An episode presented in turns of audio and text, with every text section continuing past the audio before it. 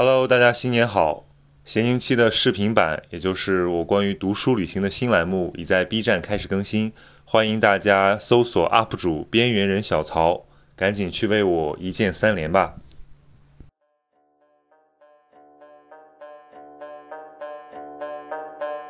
他说跟他分了吧，他这个人没负相。我当时在想啊，你在说什么？我的这个男朋友一年赚一千万，你怎么可以说他没有负相？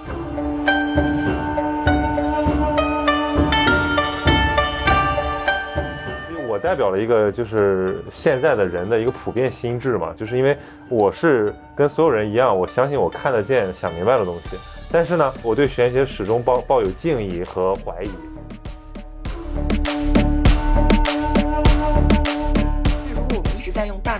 看的时候，其实我们是没有办法跟人有心贴心的交流。那这个人为什么不开心？我们都说不开心，没有说不开脑，对吧？我后来是发现说，每一本书都是有能量场的。你看一本痛苦的人写的书，你会变得越来越痛苦。就那个很早之前我就意识到，我说这人自己都没活明白，他写了本书，我看他写的书，我怎么可能会活明白呢？所以后来很长一段时间里边，我只看活得明白的人写的书。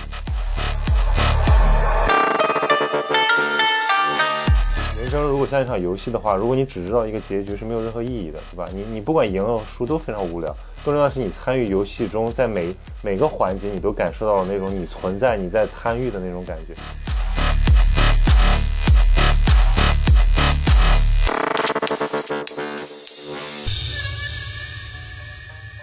Hello，大家好，今天我们的节目请来了一位老朋友，就是陶磊了，大家很喜欢，就是简称大宝。然后因为上次我老是打断他，因为我觉得他话太密了，然后大家说这个没听够，没有让人家小姐姐充分表现自我，那我就专门给你定制一期，好吧？这期就主要听你来讲，好吧？哈，跟大家打个招呼。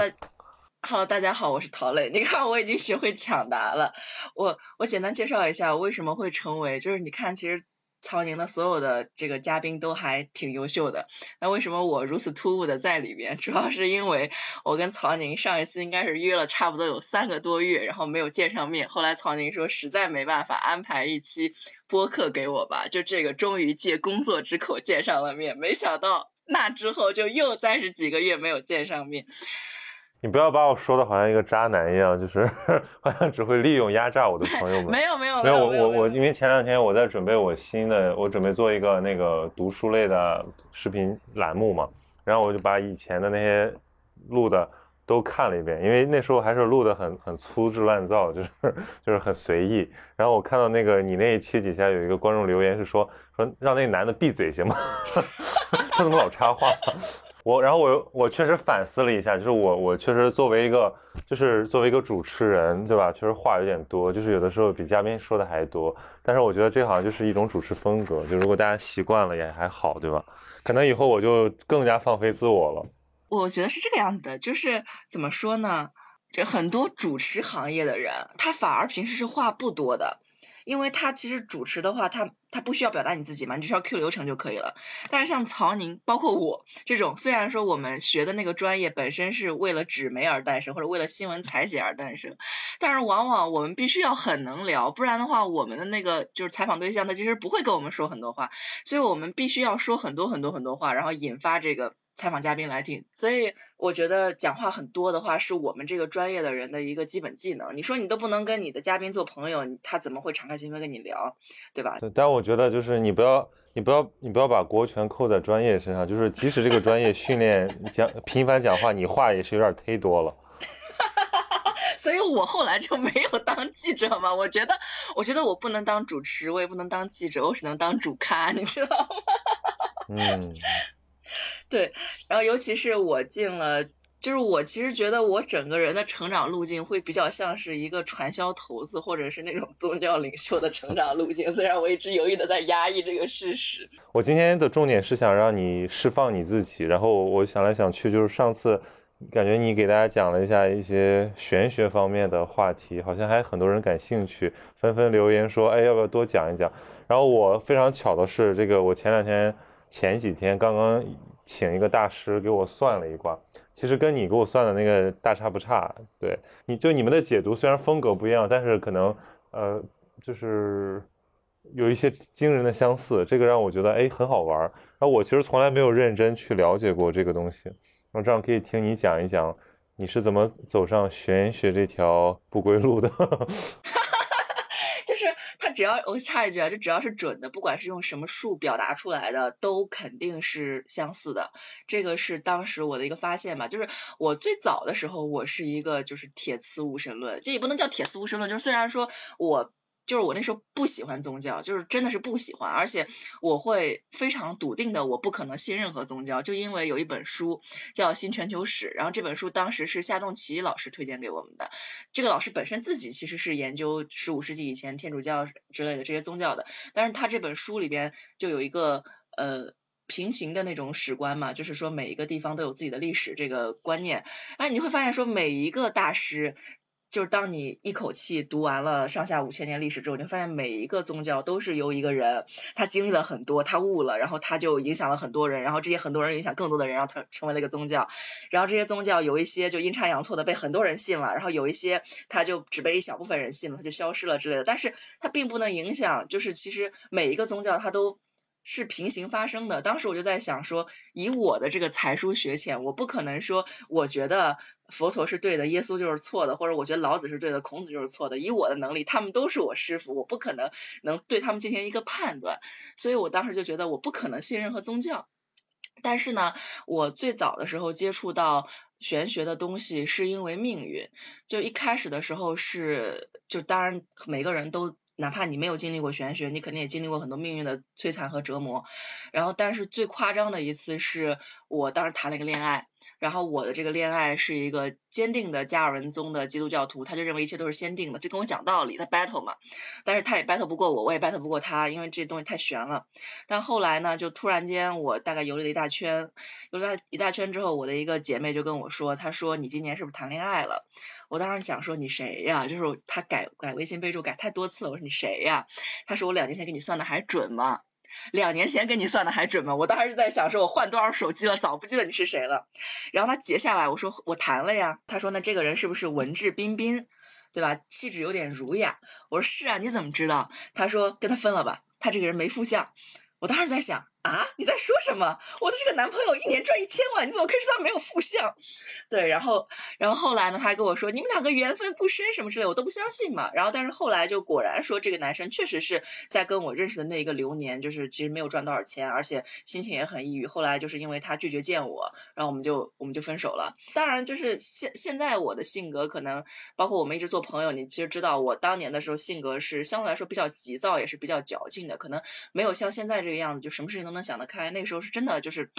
觉得是这个世界就是 愧对我那种感觉，就有种苦大仇深。然后那时候男朋友他呃遭遇这个就是不顺的时候，第一反应也不会是啊你。就是同情你啊，或者心疼你，第一反应是啊，你怎么可以不，对吧？你你你明明答应了要来见我，你怎么可以不见我？或者说你明明作为我男朋友，你有义务要陪我，你怎么可以不陪我？当时就所以说这样的话也会导致他可能就不愿意躲着不见我嘛。那躲着不见我的话，我就更无聊了。然后又就是又又很执拗于这个事情，就当时就开始去学，然后发现我的这个朋友学的这个术数叫做紫微斗数，他也很愿意教我嘛。然后那时候也就一八年的事儿，现在也其实就两年多。然后发现说，哎，我为什么那一年恋爱不顺？是因为那一年我的夫妻宫走到了流年，夫妻宫走到天机化忌。哎，这个我觉得要打打字幕，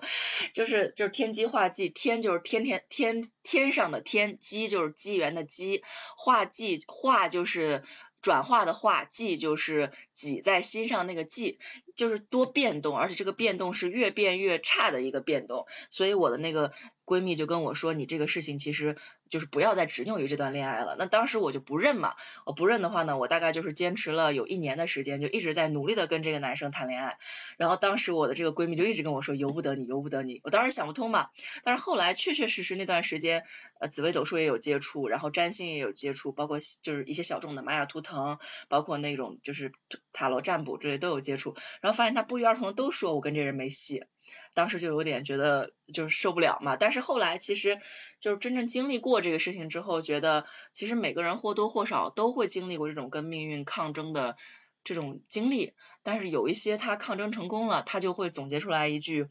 呃鸡汤，说努力就会成功，什么有志者事竟成。那有一些人他不能成功，他就会总结出来一句“人生不如意之事十之八九”。其实我们留下来的所有的这种鸡汤，对吧？其实都是从每个人的经历出发的。所以你是因为你你信，就是因为你体验过它准，所以你才会相信它是吗？对的，就是我是那种不被打到真的不行，我是不会信一个东西的。就包括说为什么我。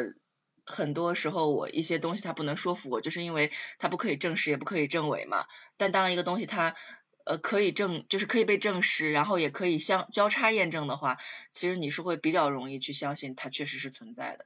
那那你比如说，你觉得这个玄学到底是什么呢？因为因为其实我我虽然嗯嗯不信啊，就是呃我但是我觉得很有意思，我也了解了，包括我我那个。前前年过年的时候，也花了一段时间来研究这个易学，就是看了一些入门的书，然后又跟一些老师聊了一聊。我觉得里面有很多呃有有价值的部分，包括它是一种非常呃好的自我暗示，然后可以让人在呃就是相当于给你一个内置的那个校准仪，就是你在呃情绪不好的时候，让你开始思考这个变化。然后你在志得意满的时候开始警惕危险，或者说你在这个瓶颈期的时候，你开始注意机会，就这些心理暗示，它就是有意义的。那这是一种非常这个现代心理学的那种那种解释。但是你你要非得说有一个对有一个命定的东西，那就也很多人反驳啊。就比如说。首先，你说那个科学，它在它在这个呃理性层面怎么去证实，这是一个问题，对吧？还有一个人家可以举出很多这种反例，比如说你你不是说呃呃生辰八字嘛？那比如说双胞胎，或者说这种呃同一生辰的人，对吧？他可能有各种各样的，就是就是他会有非常多的变数在里面，对。那就是说这些东西怎么去把它理清楚？就是玄学到底玄的是什么部分？呃，真正有命运这回事儿吗？然后。哪些是可以，就是可以自主决定的？哪些是你要去接受的？你你怎么理解这些东西？那上来要问这么大的话，我觉得真的可以开个讲座了。我先一件一件说，就是首先怎么去理解这样一件事情，就是这个的话，我觉得其实非常的俗，每个人可能也都听过，就是中国人会有观念叫做天人合一。对吧？或者说人法地，地法天，天法道，道法自然。那可能在呃，就是你也很喜欢那个克里斯塔穆提嘛。那在印度的话，就是犯我亦如，就是世界的本源和我是一体的。那在基督教的话，可能就是圣父、圣灵、圣子，就是我的肉体，我的内心的内在的这个圣灵跟这个天地之间的这个大道或者说神，它是一体的。那这个如果说一个人他转信了玄学，或者说整个泛宗教领域的话，他一定会相信说天。就是人和天地万物是可以融为一体的，或者说我和天地间的道神明它是一体的。然后或者通俗点讲，就是天上还有一个我，而这个天上的我选择了我的命运剧本，就是你可以这样理解，但是它也有更玄的解释的方法，我们就不说了。那这个就是说，它一定会依托于就是有神论或者说泛神论的一个观点，就是没有没有一个人是完全科学式的世界观，同时还相信占卜的。那我觉得这个人可能比较精分，我身边也确实有，他会跟我说，他说我是一个科学主义者，而且我还是一个工业党，但是我不知道为什么我每次占卜我。都特别准，我也很恨我自己，但就是很准。那这种人你也没什么办法，就过得比较分裂。基本上，如果说你要转信到玄学的领域的话，你会相信天地之间有另外的东西，这是一个。然后第二个是关于你说的是啊，同一个生辰的人，他为什么会有各种各样不同的命运？那这个的话，就是首先说一个人他的生辰，他是跟。呃，我要怎么说？就是一个人的生辰，他可以决定走势，但他不可以决定每一件的事情。我举一个例子，比如说，同样是天机化忌。在这个夫妻宫，那或者说同样是化忌星在夫妻宫，就刚才说这个己在心上，就指的是担心、担忧、过分的忧虑。那有一些人他就疑神疑鬼，然后就导致说跟这男朋友吵架，然后就分裂了，就就分开了。那有一些人他的表现就是他会特别的担心自己的男朋友，但是他同时呢他的情商又很高，那他就可以说跟自己的男朋友很好的沟通，让男朋友感觉到我很他很爱他，然后同时不管男朋友做什么他都能忍，哎，这也是。这种画技的表现。那这种画技的表现为什么会不一样呢？又会和这个人每一天的经历是不一样的。就比如说他的父母对他的教育非常的好，然后他的父母对他的教育非常的苛刻，会导致他有不同的。那包括这个人他看了不一样的书，可能你今天每天都在看那些非常的科学理性的书，那另另外一些人他每天都在看一些心灵类的书，那还有一个人他就不看书，他每天看。抖音看快手，那肯定是不一样的。所以说，呃，还有一个就是说，这个人他的际遇他可能是不一样的。比如说，同样是一个夫妻宫是空宫的一个人，那。他可能如果他生活在一个环境，这个环境里边每一个人都嘲笑他说你这个剩女你怎么怎么样，他可能心情也会不好，然后紧接着各种各样都会不好。那他如果生活在一个非常宽容的社会，哎，这个社会觉得哎你不结婚，或者你没有钱，或者你缺了一条胳膊少了一个腿，哎，跟我们所有人都只是不同，没有优劣。他如果生活在这样的一个环境里边，他可能就会比较容易接纳自己的这样一个呃。不好的地方，那还有一个点就是，这个人他可能通过自己后天的修行，他可以去改变自己的内心，哎，他也可能会接受自己的不好的地方，然后跟自己的就是去趋利避害，然后跟自己不好的地方和解，在他很好的时候，他也不会去骄傲，那这个状态也是会不一样的。那就是我听你后边这样讲，我是非常幸福的，就是因为每个人不管是际遇还是你每一天做的决定，包括每个时段做的决定，会对自身有影响。对这个其实非常符合我的我的整体的人生观念，就是我我你你你不是刚才问我说最近有什么变化吗？就我这阵子过得非常安静，就一直在这个海边，呃，算可以算是闭关吧，就是我没有没有怎么工作，然后一直在呃看书，然后在写作，呃，然后看了很多那个宗教和哲学，尤其是佛教这方面的书，呃，我包括我也做成了一些节目推荐给大家。就是我我会越来越确认这个无常的这个事情，就是我们怎么去认知变化，所以就非常符合你你讲的，就是我们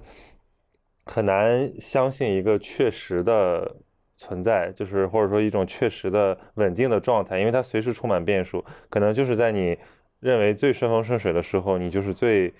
最大的厄运就要来临了，或者说在你最困苦的时候，可能在你身上就发生了不可思议的变化，就孕育着你以后成功或者获得幸福的那个那个道路的密码。但这个都是对变化的信仰，或者说是对一种呃，就是超越自我更宏大的那个那个那个存在的一种一种向往。我觉得。我觉得这个其实一点都不是玄学的内容，就是在呃，我说这些所有都是在我的理解里面啊，就是我觉得它没有什么玄的，其实很很好理解，就是你你相不相信人是一个动物，然后你如果我们有一个基本的现代科学的这个训练的话，都会接受这个呃生物学，包括进化论，它提供给我们的人是从哪来的这个问题的解释，对吧？然后但是你又看到这个人终有一死，所以我当时就。就就就写了一篇文章嘛，我就说这个死亡是生命的主要事实，就是这个一个人的荣华富贵，或者说他的寿寿期，他的所有的际遇，这些都可能不一定能确认，但是有一个事儿一定可以确认，就是就是他一定会死。那那这个所所以你所有的人生的呃道路，最后都有一个可以看到的，这就是我说可以看到的终点啊。当然你说你有往生啊，或者你有什么呃呃西方极乐世界还是天堂这些。这些暂不讨论，那可看到死亡之后，你就开始想，那我就所以就有人生意义这码事儿嘛，或者说就要就有人生选择这码事儿。那这个时候真的是不如意之事十九八九，就是真的不是你想怎么样就要就要怎么样，然后真的有一些你完全无法控制的部分。那这个不管是西方就希腊的哲学，还是东方这个老庄，他都教导我们一个道理，就是。人要尝试去控制那些能控制的事儿，对于控制不了的事儿，你就你就你应该旷达，对你应该对你就不应该去试图去控制自己的命运。所谓什么人定胜天，这些其实都是不可靠的。所以，我我我相信的是这个，但是但是我因为我也算命嘛，就是而且我我不算过不止一个了，而且也有一些人真的还能量挺特异的，他会让我觉得很恐怖，或者说让我觉得说。哇塞，这个原来是这么回事啊！然后我会觉得说，那他的这个力量是从哪来的呢？佛教是一个可以说是非常非常理性的一个宗教思想，它其实是非常讲究这个怎么说呢？就是说，它作为一个我们理解的宗教形态，它并不排斥科学，就是在它的基础教义里面，它并不排排斥我们不断更新对现实的认识。但是呢，它要解决的问题不是现代科学要解决的问题，现代科学是研究怎么客观世界怎么发展，但是佛教关心的是人的心灵，所以它里面有很多主观知识，它不是那种客体的知识，就是比如说，它佛教也讲，你刚才讲，不管是这个呃印度教里面，还是这个中国的呃老庄禅学思想里面，都有这个。呃，归于道，或者说归于天，就是把自我打破。那么这个就是佛教最基础的一个一个教义，就是就是破除自我的迷障嘛，对吧？就是你不要相信有一个我，那个我是一个虚幻的东西。就你以为说，哎呀，我这一辈子好惨啊，或者说我怎么这么不幸啊？那只是因为你太执着于你那个我了。如果你把这个我的意识慢慢的收缩，甚至把它消弭，最后进入到那种利他主义的，或者说那种把自己当成一个隐在这个世界之中的。一个存在的话，那你就不会有这些障碍，然后你会获得那种极乐，然后还它还有很多这种呃生理上的反应嘛，比如说通过冥想，通过有的是通过瑜伽术，对吧？通过静坐，通过通过打禅，可以获得一种内在的体验。然后这个我是体验过的，就是它真的可以让我觉得，哎呀，我为什么老在忧忧虑那些其实根本不算事儿的事儿？对吧？就是还我太关注我了，我的脑子里只有我，这些所有的念头，这些所有的烦恼，全是由我而起。如果我不太在乎这个我，或者我我比较关注一个事儿，我比较关注整体的话，我就不太，我就没有这些烦恼了。那进一步，我可能就会达到那种完全无我的状态，就进入到涅槃。当然，那个是可能要修炼很久之后的。我觉得这个是可以理解的。但是你跟我说这个玄学啊，就是或者说这个命理学，他说。你天然的就是就是就是命运的一部分，然后那我应该做什么？这个这个问题怎么办？就是我可以，如果如果我是把佛教包括基督教的一些东西当成这个哲学思想来吸收的话，我会我觉得我那个理性还是还是在的，就是我可以接受。但是我觉得如果是玄学的话，我就有点难以置信，所以我会觉得恐惧。好，我我刚才总结了几个要点，我一个跟你说啊，就是首先你说就到最后一个。就是说，你会觉得有的时候会有点恐惧。就是如果你只是命运或者大道的一部分，或者换句话来说，如果真的道是一个主体，它分化成了千万的事物，其中包括我这个人，而通过修炼，我的最终路径是回到道，那我就不存在了，我就会觉得恐惧，对不对？那其实我觉得人作为一个人，最基本的就是要幸福。就是你要开心。如果今天你通过，比如说跟我聊天，或者你去吃了一顿好吃的，哎，然后你很开心了，那你就没有必要了解后面的所有的事物。就是你最后的落脚点是你要开心，而不是说你要不要回到道这个东西太遥远了，对于我来说。但是为什么人会慢慢慢慢去了解到宗教，了解到命理玄学，是因为单纯的当下的享乐不能让他快乐，就是这种当下的快乐是一时的。但是后面的，就像你说的，每个人都会死，哪怕我位居高位，最后我都会失去。所以慢慢人们就会发现，说俗世里的一切得与失都不足以让我快乐，对吧？那就像是之前有人问我，哎，为什么七宗罪它是罪？为什么？暴饮暴食，对吧？然后这个这个淫欲，它不是很快乐吗？但是你享受了暴饮暴食的快乐，你就会因为肠胃不适而痛苦；你享受了这淫欲，你就会因为肾虚而痛苦，对不对？所以说这种短暂的快乐，因为它会影响你后面长期的快乐，最后被宗教定义为罪。包括佛教说诸受皆苦嘛，所有得到反过来都是失去。所以说，可能很多的人他就不满足于只是俗世意义上的。快乐，那这也就是为什么很多人他的问题是现代的科学解决不了的，因为科学它现在暂时至少暂时，哎，只能解决你能不能得到物质极大发展，哎，人可以得到的更多，那肯定是更有助于更多人的幸福的，因为还有很多人他吃不饱饭穿不暖呢，对吧？那这个是第一步，就是人无论如何都是要幸福。那这样的话呢，我们推过来说。那我其实很多时候，我觉得宗教是一个很慈悲的一个存在，至少在科学非常发达的时候的之前，它是一个很慈悲的存在。为什么？你看哪一些宗教，它是不强调命理，它让你绝对要信它的。比如说基督教，他跟你说你要全然交托，当你开始信的时候，你就已经被得，你就已经得救了。那哪些宗教它是会强调让你去研究命理，让你去研究自然的这个架构的？那其实就是我们的我们的佛教的上层。然后印度教的上层，还有道教的部分的道士，以及我们的儒生，这个有什么区别呢？你就会发现说，老子也好，孔子也好，包括我们印度教和我们的佛陀也好，它最早都是诞生于一些所谓的贵族。这些贵族呢，其实是可以吃饱穿暖，然后同时他也可以。就是掌握一些知识，掌握一些权利的。那这些人，如果他哪怕去研究命理，他发现了原来人只是道的一部分，原来命运是如此的被被注定了，原来穷人注定穷，富人注定富，他也不会太难过，因为他会发现，哦，原来我还可以。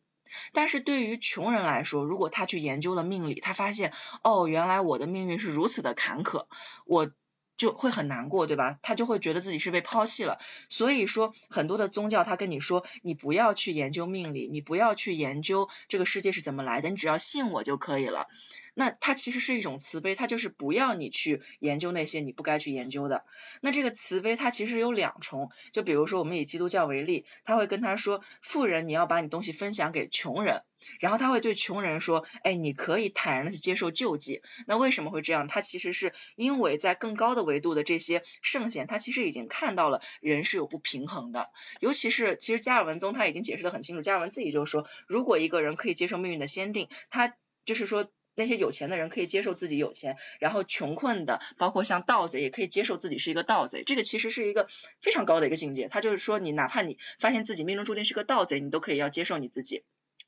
但是在这样的前提下呢，如果说穷人可以阶级，穷人可以接受富人的阶级，富人可以接济穷人，这个社会有很好的道德运作的话，它就可以有一个比较良好的运转。包括像我们的这个这个。孔子、孟子他们也会说，哎，你你们有了钱之后，你们要你们要有仁义，你们要把这个更多的去分享给大家。然后你一个儒生，你一辈子最大的愿望就是让要让努力让自己让自己投身到这个天下太平里面去。他都会有多多少少都会有这种东西。他其实宗教呢，最早它是有一些这种社会分工在里边，就是道德层面上的社会分工。但是如果说没有这种道德层面的社会分工在里边的话，那你想？就先让我们假定这个命运它真的是恒定的的情况下，那你就会发现说啊，穷人他就活该穷，对吧？他就饿死也没关系。然后富人他就活该富啊，就就是很有很有很有钱也没关系。那在这样的一个社会里边，虽然说它是现实的社会，但是它一定不是一个理想的社会。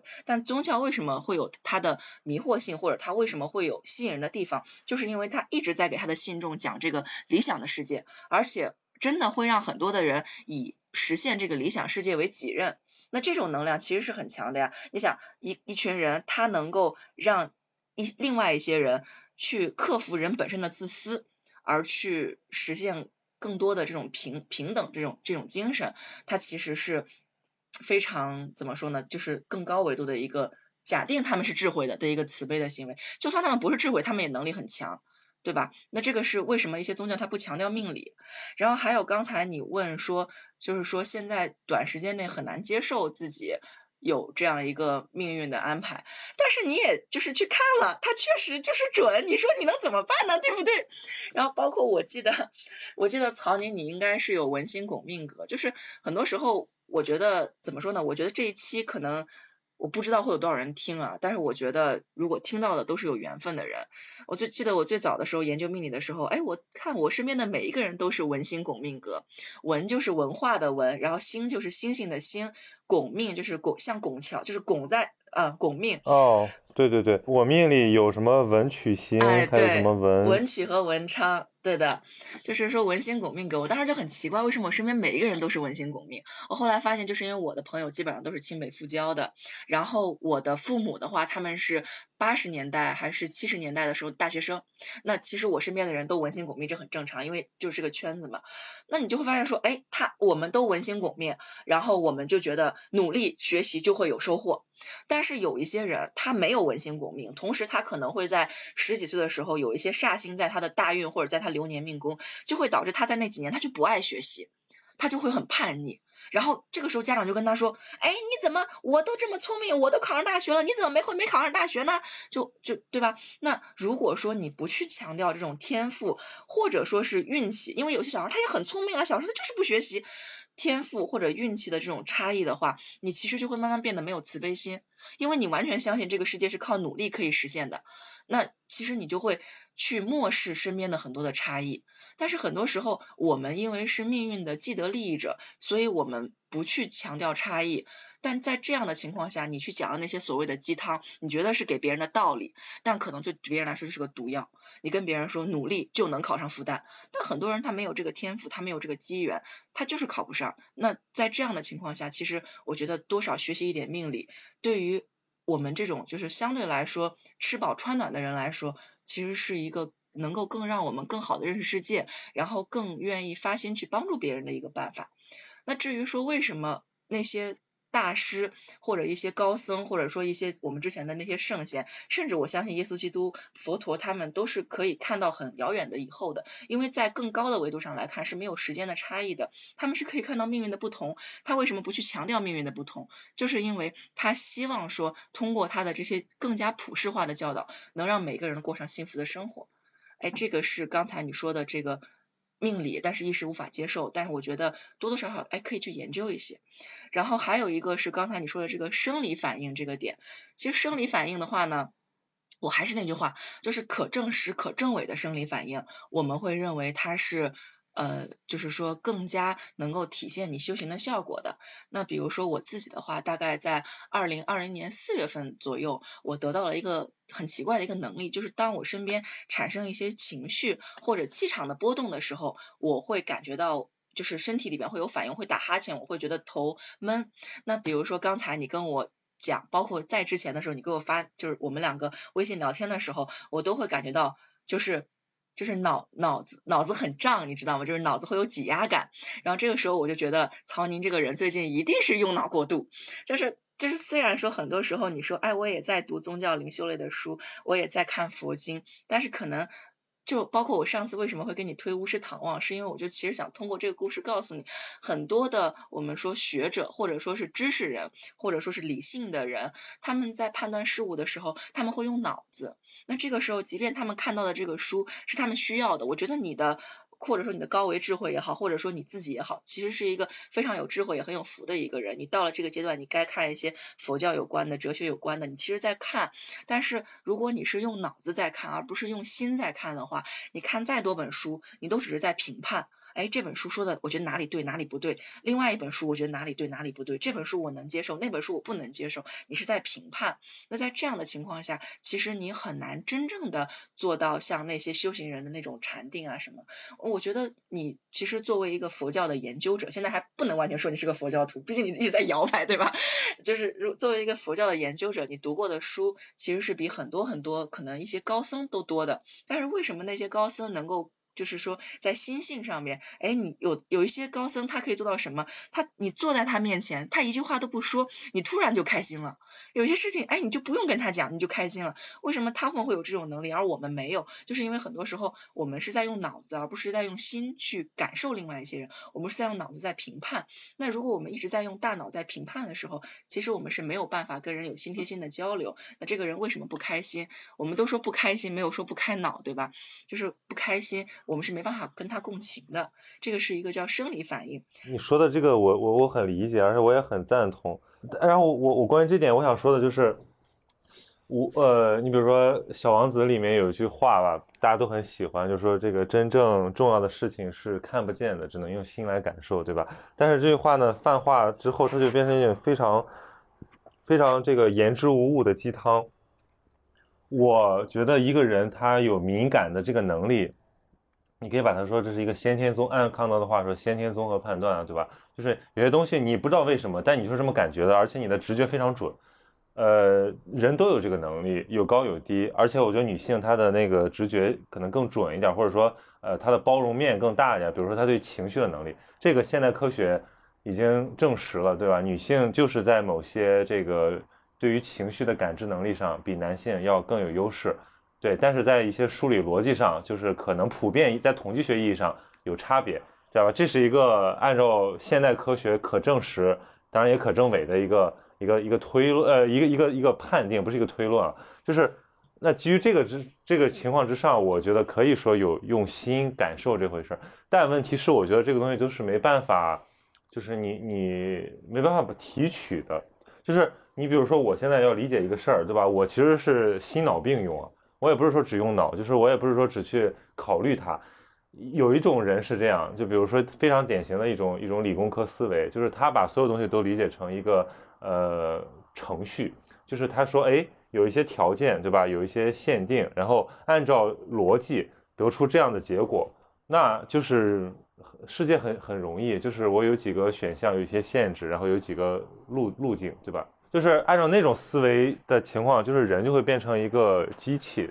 或者说一个。就是人怎么要变得更精确呢？就是你更靠近一个机器，就是你最后就变成几个程序，然后你你这就没有烦恼了。但问题是我们人不是那样做决策的，就是我们不是一个理性人，我们很大一部分的决策都是因为非理性，是你说不清的那种东西。比如说，弗洛伊德深刻的揭示了这一点，就是人的所谓的言和行背后有一个真实的压抑的自我，那个东西每个人都都能体会到。就前两天还跟一个朋友讨论，就说。动机这个事儿是多么的复杂，就一个人做一件事儿，他到底是为什么做？哪怕一个再小的事儿，比如说我给你打了一个电话，对吧？我为什么要给你打这个电话？是我想找你录一个播客，为了我的节目需要，还是我想你了，想跟你聊聊天，还是说我这个什么听听人讲了呃你的坏话，然后我想跟你念叨念叨，就种种吧。但是我不会说出来，我只是给你打了一个电话，就是在这个层面上理解人非常复杂。那。话说回来，就是我我我到底在用什么来理，或者说我们在用什么来理解这个身边的世界？其实我觉得，就是我我自己的感觉是，我要相信那些我可以理解的东西。这句话好像一句废话，我来解释一下，什么是可以理解的？就是比如说佛学，唐代的这个黄伯希运禅师，就是临临临济宗的这个初祖了。这个他有一个，就是他禅观的修行方法，就是叫直下顿了嘛。其实非常像我，我就我发给你那个文章，就是我前两天的感受，非常像这个东西，就是我一下子突然好像明白了一些很重要很重要的东西，然后然后我突然一下子觉得内心有一种感动，我觉得，哎，好像一些什么东西心里一些疙瘩或者心里的一些呃那种烦忧，好像就就像冰川一样，就是一下子融化掉了，然后我就觉得豁然开朗，然后至少在那一两天的时间之内，整个人好像就气质都变了。对吧？我我我就感受到那个东西，对吧？然后那按照禅宗的修行方法，就是你要这个顿悟渐修嘛，那你就不断的去唤起这种东西，不断的去呃，去去这个找回那种感觉，把把你刚才把把你那个瞬间明白的东西去给它延续下去。大家说按照这个黄伯虚运禅师的说法，就是说要要他他其实就讲的无心嘛，就是即心是佛，无心是道。当然我们不扯这些东西了，就是什么是无心，就是你没有我。没有心，没有心也没有事，没有事也没有烦恼，对吧？这个就是禅宗讲的三无畏。那那这是他的解脱路径。那我觉得这个是可以理解的呀，因为我有了这个体验之后，我突然知道说，对，只要我把自我收缩一点，对吧？我只要意识到自己是一个，只是人群中的一份子，只是历史中非常渺小的一个人，然后只是一个非常普通、非常呃有七情六欲、有弱点、有呃局限的人。我其实就没有必要在遇到一些我无法接受的这种挑战和挫折的时候，呃，那么的抑郁或者那么的难过，对吧？我觉得都可以接受。所以，而而且我会用一种这种心态来看待未来的生活，就是我觉得，所以我会我会非常知足，我会非常重视已经体验的东西，而不是我想要去占有的东西。那我觉得这个从。我的感受上和我的理智上，它都是贯通的，所以我觉得 OK，这个是我可以理解的。但是有一些东西我是不能理解的，比如说你刚才有有一个表述方式，我觉得就是我，或者说这类表述方式吧，我可能就是不不是很能理解。比如说，就是能看到很远的未来，或者说能看看清很多东西。对，就是如果我没有体验过这个东西，如果我没有理解过一个东西，那我如何去把它当成我的信仰，当成我的？生活原则，对我觉得这个东西，呃，是我现在还没有处理好的，因为佛教或者说任何的宗教里面，它都是要讲这个信，就是你信了才有，就是你相不相信有上帝。那个不管是什么帕斯卡尔还是这个莱布尼茨，都讨论过一大堆嘛，就是最后就是一个结论是，你信他有好处，你不信他一点好处都没有，所以你还是不如信了他。就就他他，所以所以所以宗教相强调的是一个信。可是从启蒙之后，启蒙运动之后，从十八世纪往后，整个的现代社会它已经呃土崩瓦解了嘛。尼采讲上帝死掉了，就是我们现在是一种将信将疑的状态，或者说差差点不信。我这还有很多数据，就是说这个哪怕是西方的这个天主教国家，他们的真实的这个有宗教生活的这个比例非常非常低，是从比如说好像是法国吧，从这个呃七八十年代的百分之三十周末去一次教堂，到九十年代的可能不足百分之五。当然，这个数据不一定非常准确，但是能代表一个非常普遍的一种状态，就是哪怕在一些纯正的这种基督教国家、天主教国家，他们的这个宗教生活也变成一种非常沦于形式的。然后美国更是这样，那个厄普泰克，厄普泰克写过那个《兔子四部曲》，他就整个那个主题就是来戳穿的这个美国人这个宗教的这种虚伪性，就是他不是否定宗教，他是否定这些其实不信宗教，但是打着宗教名义的这些人。其实这个是一个事实，那更不用说中国了，对吧？我们经历了整个二十世纪之后，经历了这这经历了整个共产主义革命之后，我们其实，在信仰上面，呃，我们既不西，我们也不中，就是我们连传统的那种祖宗和历史信仰也变得非常淡化。所以有的人老老陈词滥调嘛，说什么中国人没信仰很可怕。嗯，这种陈词滥调背后它有一定的道理，在于就是说我们忽视了信仰，不在于说我们会不会呃疯狂。而是在于我们缺少了一个很好的制衡的方式，就是人的这种集体非理性，它需要一种东西来制衡它。因为如果所有东西都是我即使不理解我也可以相信的话，那这跟邪教也没什么区别。就是如果我们不能看到一个我能想通的道理，看到一个逻辑，我就去迷信他的话，那个因为因为邪教都是这么干的嘛。所以我觉得这个是很危险的，就是你你你真的讲了太多个要点，我不得不打断你了。你赶紧收个尾，我要我要我大概记了点笔记，我一会儿回你。你先大概收个尾。我概括成两句话吧，就是第一句就是说我个人或者说我所代表的这种呃认知方式，它是一种不是纯理性的，但也不是完全非理性的，它是就是如果用你的话讲，就是心脑结合的，对吧？然后。我只是表明了我的态度。另一种就是说，我觉得如果完全讲心，很可怕；完全讲脑也很可怕。当然，我相信这点你肯定是赞同的，因为你是一个理性其实也蛮发达的人。就是，呃，如果我们要讲一些我们虽然不能理解，但我们要去相信或者要去拥抱的东西的时候，我们怎么去排除它有可能走向迷信、走向邪教的这种可能？我觉得这个问题必须要解决，否则这个东西就非常危险。嗯，好的。我先，我先，我先大概跟你跟你说一下啊，就是首先你说的那个最，就是一个叫做心脑结合。你说，哎，有一些人他是纯理性，就是理性很大，然后什么事情都要先用程序来算一下。然后有一些人他就过得很很很 freestyle，就很自由。然后还有一些人就是像我们大多数人都是心脑结合的。然后，呃，怎么说呢？这个是正常的呀，就是还是那句话，人无论如何都会向往幸福，而且如果一定要找一个给他找一个 quote，就是怎么说呢，就是一定要让名人引用的话，这话是奥古斯丁说的，他还不真不是我说的。但是你看我，我其实很多时候在表达的时候，我提一个现象啊，就是我会去用我能够理解的我自己的话去说一件事情，然后但是。很多人，包括你，包括一些读过很多书的人，他会直接去说康德的什么什么什么，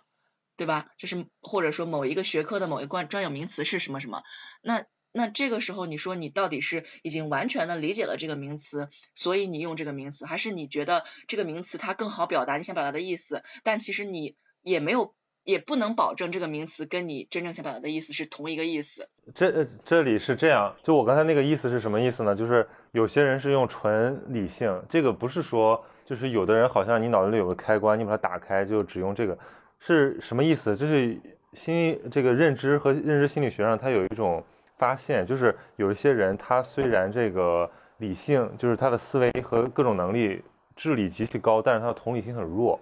就是比如说我们。有的时候吐槽理工男啊，当然这个很刻板印象了，就是他明明很简单，其实比如说女生跟他说，呃，我冷，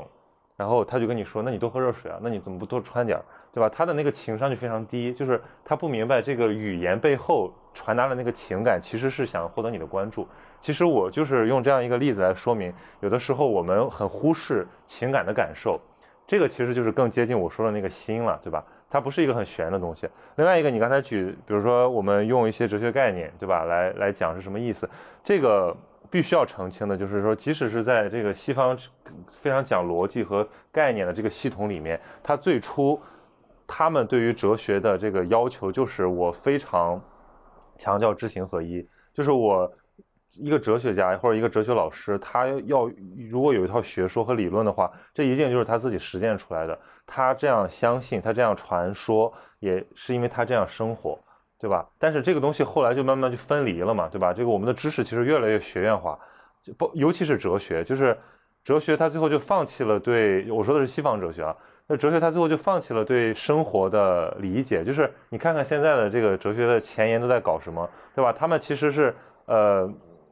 对，就是他们有些问题，你你是觉得很不可思议的，你说这个跟我有什么关系，对吧？就是我，甚至是你你把这些问题搞明白了，它跟我又有什么关系？它虽然在这个绝对意义上发展这个知识的储储量上有帮助，但是它对于解决人真实的困惑、完善人真实的生命没有帮助。所以其实这个你可以解释为什么这个西方它的整个社会内部有一种空心病的。这种倾向就是他很忽视那心灵问题的解决，所以当这个他们自己经历了狂热的这个战争、宗教战争，还有这个呃民族国家之后的这个军事战争之后，整个社会变得非常虚无，然后出现了像存在主义的这种思潮，其实都是一种都是一种呃填填补，包括其实像这个六十六七十年代。美国、欧洲都非常流行的东方思想，像克里希那穆提啊，什么那个铃木大拙啊，就是把印度的、把这个日本的、把禅宗的东西都传播过去，然后一下子变得非常流行，是因为大家突然发现，哇，原来还有一个东西可以帮我解决问题，它就它就像一个呃急救药丸一样，对，所以所以，我我觉得是从这个意义上来讲，呃，我我我说我非常赞同你讲的，就是一一些人在用很多概念或者用很多名词的时候，他其实不知道自己在说什么。这个问题很普遍，但是我觉得这个不是这个不是那个哲学和智慧的那个本本来的要求，这个只是我们走偏了而已。对啊，正是因为你是这样的人，所以我们可以做朋友啊。我继续跟你说啊，就是人还是那句话，人无论如何，最终目的都是自己要活得舒服，要幸福。那如果一个人他就是特别理性，然后毫无同理心。他自己过得很舒服，我觉得我们能做的就是不要去干预他，哪怕说他共情能力很低，他找不到老婆了，哎，他开始为此而苦恼了，他为此而苦恼之后，他想要去改变他现在这样一个状态，才是我们要去干预的时候，这个是我的一个观念，所以我会觉得说，其实很多很多人他理性也好，感性也好，最后他都可以通向幸福的这个通道，那我们就不管他。然后下面还有一个，刚才你提到一个很有趣的点，你说你看了一个大师的书，哎，然后你就豁然开朗了。然后包括你说你十五岁的时候看克里希那穆提，然后你就流下了眼泪。没有，我不是，我不是看了大师的书豁然开朗，就是有的时候看书能豁然开朗，但更更重要的是自己感受，就是其实是想明白，就是灵光乍现。因为我现在已经过了那种就是。呃，知道一点东西豁然开朗的阶段，就是我觉得我现在知道的太多了，我反而不太明白自己的心是什么东西了。但是我有的时候通过经历才能获得。就是说，在看这个书的过程当中，哎，你就突然间感觉跟你过去的某一个经历共鸣了，然后包括说你为什么会看到小小的时候去看一个书，哎，然后你就觉得就突然间觉得很感动，其实也不知道在感动些什么，但流泪了。其实这个是我最近，因为我之前看了你那个视频，说你一年看几百本书这件事情，包括你上一次写给我的那那段话，然后大概意思就是说，中有一句话叫做“终日苦读却觉得虚度”。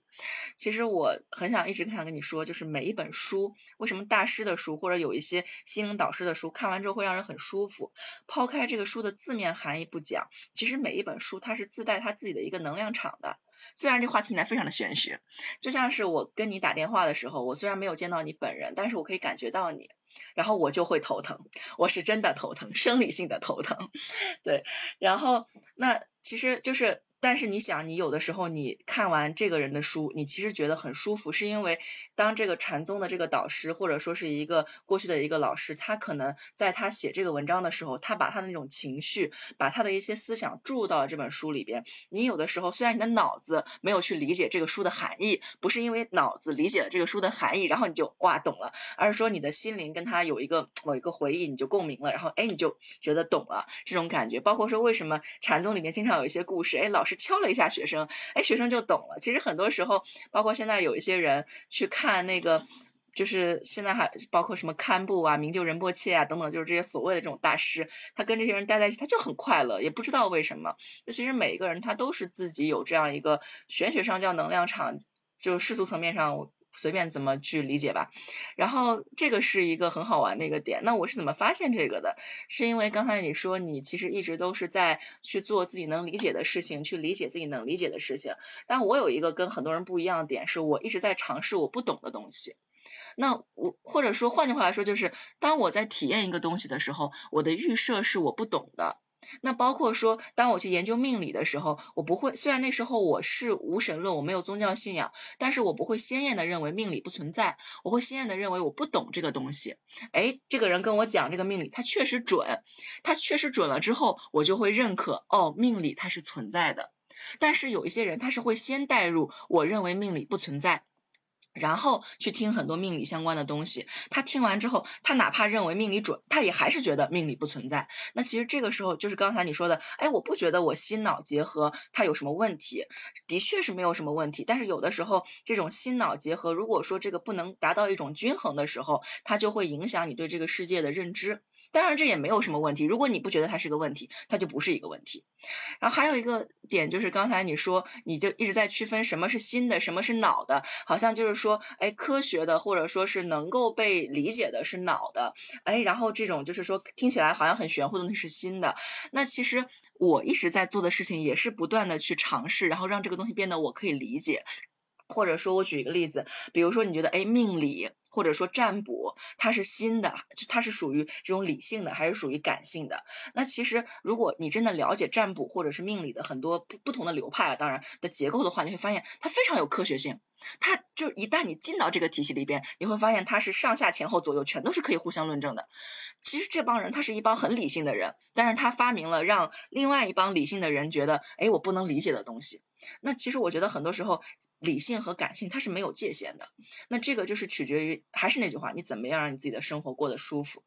然后下一个问题是没有体验过为什么要信？我觉得我刚才已经大概的解释了一下为什么部分宗教会强调你要因信称义。原因很简单，是因为这些宗教它的受众是底层人民，或者说是没有那么开智慧的人。对，然后就会说你就信我就行了。但是呢，我们毕竟是比较有知识的人，你知道当时我是什么推动了我去研究命理？是因为我的我的那个前男友，我问他，哎，我说你为什么会相信神？他跟我说，因为他相信概率，然后他就是会发现说世界上有很多东西的概率分布的非常的精妙，就不像是。能全全部都是随机自然的，他认为是有神来实现的。然后当时我就在想，那假定有神，哎，我也是一个很理性的人嘛。那假定有神，然后假定神真的在操控人的命运，那我是幸运的人还是不幸的人呢？后来我就大概算了一下，哎，我从一个普通的小学到一个市重点的初中，到一个省重点高中，又到复旦，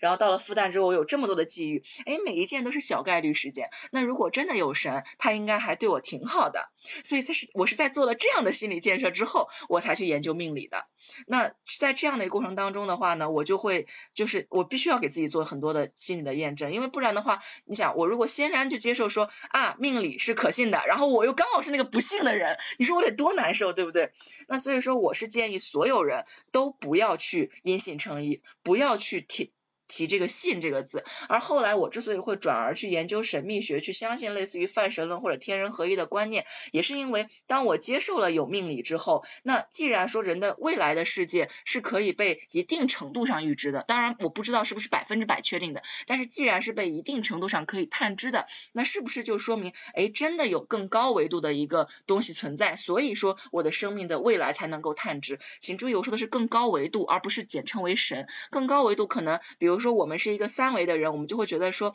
东西南北不是问题。那可能有一个四维的人，他觉得时间这个维度他也不是问题，所以他就可以把命理这个整个的方案做出来，就像是画就像是画一个地图一样，他把你的命盘画出来，就像画地图一样嘛。就是你你这种其实非常接近，就是帕所谓的那个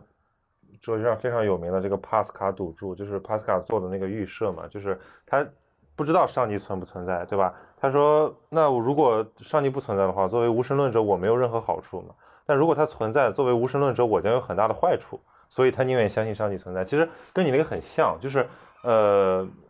我在不确定的时候，我可以接受。其实我说的那个心和脑，跟你说那个还有这个指称上的差别。就是我说的这个心呢，其实更多的就是说人类的非理性层面的东西，就比如说感受，呃，包括主观的体验的这些东西。但是呢，我我就我我依然觉得，就是说，如果我在连感受都没有感受过之后，我就比如你说的那个这个东西，你觉得这个东西准，其实我觉得那不是一种感受，就是你没有切实的感受到它对你的影响。就是它还没有开始影响你呢，它只是已经先在那儿了。就是如果一个东西已经是先在论了，就是说这是命定了，这是这是不可更改的命运。就我对这个东西是生疑的，对吧？那个哲学史上还有一个非常有名的叫拉普拉斯，他说有一种就就是呃万物都是可以被机械决定的，就是所有的精密的。呃，人类的命运也好，然后事情的发展规律也好，都是那个全知全能的上帝在呃在事先已经安排好了。我觉得那种观念现在看起来已经太疯狂了，所以已经基本被抛弃了。但是我们说这个命运有一个大概的趋势和规律，这个我是认可的。但是前提是我能够感受到，就是我能够感知到，比如说你从大自然中领悟到人类的渺小。比如说像苏东坡这样的人，对吧？他其实他其实完全不是一个这个呃仙道，也不是一个和尚，对吧？但他就是可以感受到这这个事情，他就作为一个非常儒家的人，他可以感受到这个东西，然后他还可以跟很多这个佛道对话。哦，我跟你说，非常儒家的人可未必不搞占卜和命理啊。但我我我不我不是我不是这个意思，就是因为其实占中国的这个命理学在唐宋是个极大的发展嘛，就那个时候，所以你刚才讲说，呃，命理系统内部非常理性，这个我一点都不反对，就是它的那个系统是内部是非常的讲逻辑的，但是问题是，我是说它，我是我我是去我是去检验它的这个认知基础嘛，就是如果这个东西对于这个。一个普通人来讲，就你刚才说所谓的这个底层信众来讲，他完全没有任何的这个理性可以去认知它。那么这个东西有没有可能就变成一种盲目的宗教？就是因为看禅宗的发展史就知道，就是很多高僧他其实是高级知识分子，对吧？但是很多的信众或者很多普通的这个呃宗教人员，他其实都没什么文化的，他可能都不识字。所以禅那个佛教进入中国不断中国化的过程，就是一个不断降低门槛的过程，因为。他发现这不行啊，对吧？为什么律宗在中国完全没有市场？就是太难了，这大家都搞不明白是什么东西。然后，那你只能不断的就是降维、降维、降维，然后最后就变成一些呃经变、一些故事、一些这个说法，然后变成一种呃指导人民生活的，它其实变成一种安慰，变成那一马克思说的那个精神的鸦片。但是我我依然认为这个东西有意义，就是它的意义在于群体上的意义。就是你对于一个集体来讲，人类如果把你把它看成一种种群来讲，它如果是一团散沙的话，那这个种群不利于它的繁衍生殖，对吧？那如果它有一些东西，虽然可能是在理性上是盲目的，但是可以让他们作为一个整体团结起来，然后跟其他的种群竞争，在大自然中生存，那它是有意义的。但是作为一个知识的个体，我觉得还是可以保持这个怀疑的权利的。呃，对我我先。辨析一个我刚才提到的这个概念，就是首先呢，我刚才聊的一直是命理，它是跟宗教没有关系的。然后同时在宗教的时候，我们也要分两个，一个是宗教式的世界观和方法论，还有一个是现实意义上存在的世俗的宗教，就世俗层面的宗教。其实，在我的概念里面，世俗的宗教我是不太去考虑它的，因为我一开头就说了，每一个宗教它都是。呃，一个哲人他怎么怎么样，然后哎，搞搞搞出来一个东西，然后他的这种发展壮大和缩小，其实是很有因缘际遇的巧合性在的，它跟每一个地方它是有关系的。那这个东西其实，呃，我我要怎么说？就是说，他就这么跟你说吧，如果有一天，哎，曹宁，你今天发的这个咸宁期的这这边有边有一篇论述，有一个人觉得特别有意思，他觉得陶磊和曹宁的这段对话可以拿来大做文章，然后可能一百年之后，我们两个就是两个。就你知道吗？就那种人物了，就是这个是有一定的随机性的，所以我会世俗宗教的话，我会更多的把它看成是一个物质层面的一个客观发生的一个历史的事实。然后我一直在探讨的宗教是宗教式的世界观和方法论，就是人类到底是不是只有眼前的这一坨？就是是不是有一个更高维度的东西在指引着你，或者说我死亡之后是不是终点？这个可能是宗教式的世界观和方法世界观跟普通人不一样的。那方法论的话，就是说我是不是相信通过道德的这种。运作，然后能够使得所有的人过上幸福的生活，这个是可能是宗教式的方法论。然后我之所以会因为命理转而研究宗教，我指的是因为当时看到了命理，它确确实实有点准。然后命理有点准，就意味着说我们过去的那些科学里边的很多很多东西是不能解释所有东西的。那有没有可能就是在这个可以被探知的世界之外，有一些东西会影响我？这个是我的一个思维路径。那我是当时是先因为了解了命理，然后发现哎这玩意儿真他妈准，然后后来又想那到底是谁使命理成为了这个样子？哎，那可能是就各种各样的说法就有了。然后当时这个命理之所以能够影响我的话，可能还有一个原因是因为就是真正做命理的人会知道说命你什么时候出生的这个命盘，它不仅决定了你的趋势，它还决定了你的长相。这个是最好玩的。就当时我当时断这个盘的时候，因为我大概生在呃丑时和寅时的交界交界点，然后我的那个人帮我帮我断，哎，你是到底是哪个时辰生的？是因为再往后晚生三分钟，我就是一个大高个双眼皮。但是我其实是一个中等身材，然后很厚的背，然后方圆脸，那就说我可能是武曲破军，哎，我就是这个早早一个时辰生的这个状态。当时我是觉得这个很神奇。那我当时在想说，后来又说这个武曲破军不仅决定了我长这个样子，还决定了我谈恋爱会没有那么顺利，但是还决定了我会是一个直率的性格等等等等。就这些东西，它是说，哎，为什么两个不相干的东西会互相关联？当时是因为这个观点使我引到了宗教史的世界观和方法论，但是我觉得我个哎，但是那个你说，就就是这个也有一个朋友，他是他是另一种，比如说紫微斗数，他是看看命宫嘛，看看生辰八字，还有一种比如说看手相、看面相那种，或者说摸摸骨什么的，呃，那那种也有一些合理性，就是所谓相由心生，这个确实有感觉，就是你刚才讲的那个所谓气场，这个我有深刻的感觉，就是我去采访很多人的时候。我会明显感受到那个人给我的气质，就是他是狡黠的，他是真诚的，呃，他还是说他是那种有一个躯有一个伪装的壳的。这个，如果你够敏感，并且你有足够的这个样本之后，你其实很容易感觉出来。就有的时候我明显也有那种感觉，就是你来到一个人的身边，你觉得这个人让你特别舒服，让你感觉到就是非常有信任感。虽然你只是第一次见他，就非常像那种见到上师的感觉，对吧？也有这种。呃，所以，所以那这个问题就是说，他积累，就是说，比如看面，或者说这个呃摸看手相，他基他基于的是一个过去的积累的证据，但是这个就会让人还是觉得有一定可信度嘛。但是如果你是说先天算命的话，就是你看了一个八字，就有的时候我们连人都没见过，他就开始给你推了，哎，我总觉得这个地方太，所以叫玄学，就是它太神太神秘了。为什么呢？那个黑匣子里装的是什么东西？就是那，我觉得我又要提出一个问题，就是我，所以刚才讲了一大堆之后呢，我无非就是说，我相信这个人的智力，他其实是差不多的。然后所谓有一些宗教领袖或者有一些高人，有一些先贤，对他们，呃，也不是说你完全不可理解的，而只是说他们通过自己的修持，通过他们自己的一些品质或者一些德性。呃，还有一些机遇，他们感受到了，他们把一些人性之中的一些一些很光辉的，或者说一些有利于群体，呃，群体存续的基因的东西给给发扬出来了。这个这个逻辑就可以解释为什么这个呃轴心时代的时候，同时在各个地区会有那么多这个伟大的呃思想领袖人物的诞生，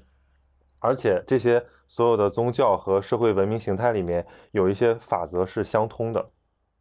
就这个可以解释嘛？因为大家都是普通人，就是大或者说整个人类，他其实都差不太多，所以我觉得这个就是我我刚才讲的那个，我我必须要想明白，或者说我必须要能够理解之后，我才去接受的原因。但是呢，神秘学它给我造成了一个困难，困难是什么？就是说，我这个东西是不是神神弄的，或者说这个东西是我一个我一个高维度文明生物搞的？那我只有理解的份儿，呃，我只有接受的份儿，我没办法理解，我也没办法跟他对话，我只能觉得他太准了，我把他接受下来。我觉得这种态度或者这种认知观让我很难接受，所以，我我我我不知道你对这个问题有没有有没有什么，你或者你是站哪边？所以说，这就是为什么一些人他会跟你说，你不要去研究，你就信我就好了，对吧？包括说我自己也有过，我看一些盘不是很好，我就会跟他说，我说珍惜当下吧，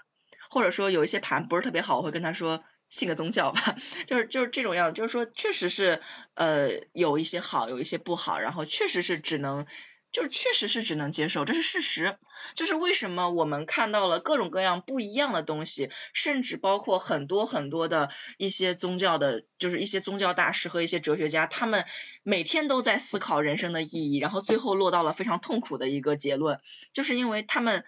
看到了。就是所有的人看到都是同样的世界观，但是每个人产生了不同的价值观和不同的方法论，最后导致了不同的结果。就是有些人他接受了，然后他就会跟你说：“哎呀，什么全然交托，一切都是最好的安排。”还有一些跟你会跟你说要做一个虚静无为的人，对吧？无为而无不为。然后还有一些人会跟你说：“哎呀，你要为天地立心，为生民立命，为去圣继绝学，为万世开太平。”但这些人你去翻前后上下文，你都会发现他们是基于同。样这样的现实就是世界是有一个先定的在，而且这个东西其实我当时挺，就是我可能经历的那个，我现在是把结论讲给你，但是我当时经历的时候，我其实是很绝望的，因为你想，我当时我面对的一个很简单的问题就是，为什么我的男朋友他会突然间就是本来是一个很有钱，然后对我也很好的一个男人，为什么突然就又没钱，然后又就是说，就是我们我们两个一直在吵架，然后最后不得不分手，但是后来就发现说。就是当时他又是一个加尔文宗的先定论的支持者，那我当时就我就觉得我一定要反对他，那我反对他的办法是什么？我就去去翻全世界我觉得最有这个主动主观能动性的人，那就是我们的儒教里边的这个宋朝的这个张载，对吧？他在这个《张子语录》里边说了这。很有名的这个横渠四句，就为天地立心，为生民立命什么？那你感觉他应该是个很正能量、很热、很乐观的一个人。但是这句话往前翻，可能就两三页，就会发现他写了一句话，他说：“贫贱者，贫贱富贵皆命也，今世人皆勤苦。”就是这个大概意思，就是说贫贱富贵都是命，每一个人都很辛苦。但是有的人他勤奋，有的人。他就每个人都很辛苦，但是有的人他命好，他就可以富；有的人他命没有那么好，他就会穷。然后还有一句话，他说，就是哪怕是圣贤在呃在这种尧舜的时代，也有的得遇，有的不得遇。然后当时就觉得很绝望，我就觉得说，就就有一种他背叛了我的感觉。就像你刚才问我你站哪一边，就我就觉得张载背叛了我的边。明明他是一个主观能动性的人，但是你竟然竟然是一个相信命运的人。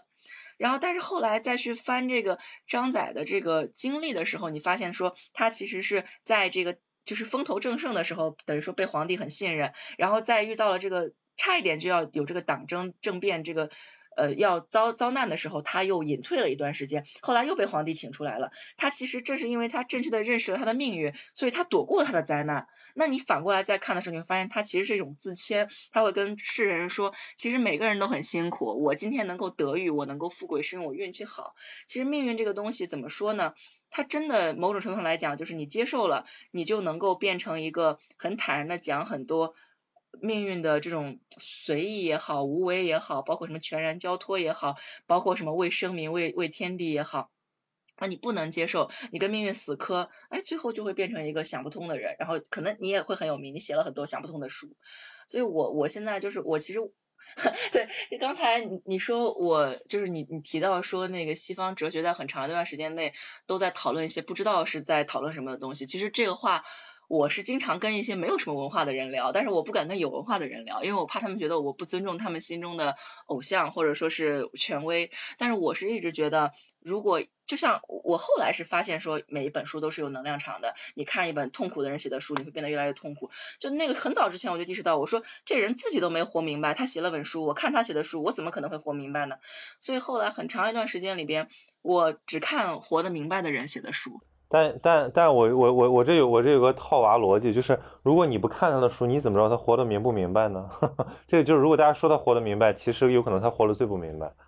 然后有些很活得很明白的书，他其实根本没人看，因为他就是他变成异类了。他就像就像尼采在他的时代，大家都觉得他是疯子，对吧？结果他发现他是一个天才，他预言了整个整个现代世界的来临。就是我觉得这种就是需要交给一个集体心智来做判断。呃呃，集体心智是一方面，还有一点就是你看的舒不舒服。就你知道，就是因为我我那个前男友的原因，我真的觉得我这个前男友简直就是来度化我的，你知道吗？就是在很多的宗教哲学里边，他都会说什么，哪怕是命运的坎坷，其实也是上帝给你撒的一颗糖啊，什么之类。就就是有些人会认为说，就是你你遇到的这个不好的事情，也是你的一个必备的课题嘛。甚至灵修界会说，每个灵魂来到这个地球上都是有课题的，等等等等这种这样观点吧。其实我觉得我那前男友，因为他当时他是加尔文宗嘛，那我觉得我当然为了跟他 battle，就是我那时候也是个杠精，我跟你说过的，我能够跟网友 battle 几百条评论，对吧？那时候我就买了整套的基督教要义。但是每一次我都翻了大概就是两三页的样子，我就看不下去了，就是就是就觉得不想看。我我有这种感觉，因为呃，我有一个我身边有个非常非常博学的朋友，就是大家可以，我我之前也跟他录了节目，大家可以往前翻，什么就是就是人类学和基督教的那那一期，就这哥们儿呢，他是一个呃家庭教会下的，就他从小就信基督，然后这个东西给了他非常强大的能量，就是他经常说出一些让大家觉得。哇，他怎么这么勇敢？或者说，哇，这个人非常的呃决绝，或者甚至有点那种清高。但是其实他说的那个东西，我知道是非常真诚的，因为他就是那么相信的。然后他们就有这种功夫，就是因为他从小就是把那个圣经就读的非常的纯熟，而且他们要他们要默默诵，然后他们要不不停的念，不停的念，然后就在心里形成一种暗示。按照我的理解，就是就是你想想。那个那个里面如果有非常文明基础的东西，他从小就这样相信，他就一直这样给自己重复，给自己重复，对吧？最后就会形成一种巨大的人格力量，就是别人都不信，或者别人都是这个呃骑墙派，都是人云亦云，都是呃所谓的所谓的这个什么具体具体问题具体分析，就是没有原任何原则性的时候，有一个这样的人，他非常有原则性，而且这种原则性都不是。都不是都不是课本教给他的，都不是教育给他的，都是一个宗教系统给他的。那你你能不相信这种人的力量吗？对吧？因为因为特蕾莎特蕾莎修女也是这样的人，对吧？因为因为那些佛教的上师也是也是这样的人，就是他们非常的了不起。所以我觉得这个是信仰的力量。其实我我我我怕被喷啊，我我要再次说明，就是我我绝对不是任何这种什么理性至上主义者或者反宗教，我是觉得宗教非常非常重要。但是宗教在我们现代，它没有一个很好的接受的一个一个一个语境，就是导致大家对宗教完全是背离的。就这这方面可以列很多的参考书，大家可以去看。就是为什么说我们进入了一个世俗社会？世俗是什么意思？其实就是宗教世界的一种一种一种祛魅嘛，对吧？用用韦伯的话说，就是你已经不相信那个东西了，你你只你所有人都像我这样。就是因为我是我代表了一个就是现在的人的一个普遍心智嘛，就是因为我是跟所有人一样，我相信我看得见、想明白的东西，但是呢，我又知道我能我能想明白的东西实在是太少了，所以我我无法去抵抗那个巨大的、那个无解的、那个非常幽深的那个命运。那我我这个时候我该怎么办？所以就产生了一系列的尝试和思考。但是，但是我对我对玄学始终抱抱有敬意和怀疑。呃，我这刚才我其实一直往下想往下拉，就是刚才说到那个生理反应这事儿，就是说，其实对于宗教的书的理解，其实我我觉得你这个观点非常的对，就是要一定要先理解，然后再去相信，因为如果你不能理解就去相信，你就会给邪魅的人，不是邪魅的人。呃，就是愚昧的人和邪恶的人很多的空间，邪魅可还行。那我其实觉得你生在无神论的中国，你是一件非常幸福的事情。为什么？因为你有充足的空间去思考，在任何一个宗教的空间里面都可能会被鄙视的事情。其实我觉得老子那句话说的很对嘛，就是天下皆知美，认为美思，那到底是思恶意还是思恶意不重要，就是天下都知道美是美的，那就它其实就是一件不好的事情了，因为。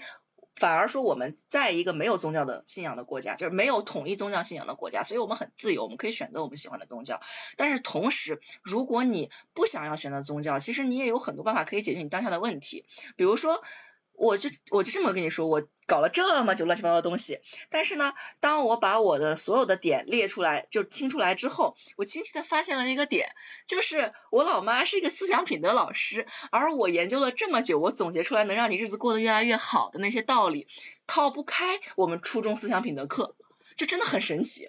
当然，这思想品德课这事儿我们之后再再说。然后还，然后我当时就觉得说，那宗教上来讲，你一直布道，你一直法布施，你就可以攒福报。所以我后来就想，我妈该有我这么好的一个女儿，你知道吗？就是其实真的就是你在中国的话，如果你完全没有宗教信仰，那你去做一个单纯的就单纯一点。很多人他又做不到，他又会想，哎，我做我我做了一个好人，然后我万一我在经济上面我受到损失怎么办？然后你也可以完全做一个经济上的理性人，但是很多人又觉得说，哎，我这样太没有人情味儿了。所以我还是建议说，如果你不想研究宗教，你也不想研究玄学，很简单，你就做一个世俗意义上的好人就可以了。把你的初中思想品德课翻一下，上面写什么什么热爱我的祖国，团结我的同学，孝敬我的师长。但但这个地方我又要说了，这个我忍不住要说，就是呃，它是对的，当然它是对的，就是呃，其实人类的美好品格可以用一张纸，我觉得可以写明白了，对。但问题是如何去做，这个就绝对不是说知道了那么简单。这个跟我刚才讲那个很很很有关系，就是你没有办法把那个知识客体化，然后把它外在。就是我我老是讲一个话，就是一个人什么一个人怎么才能知道慷慨是一种什么样的感觉？只有他被慷慨的对待过，或者一个人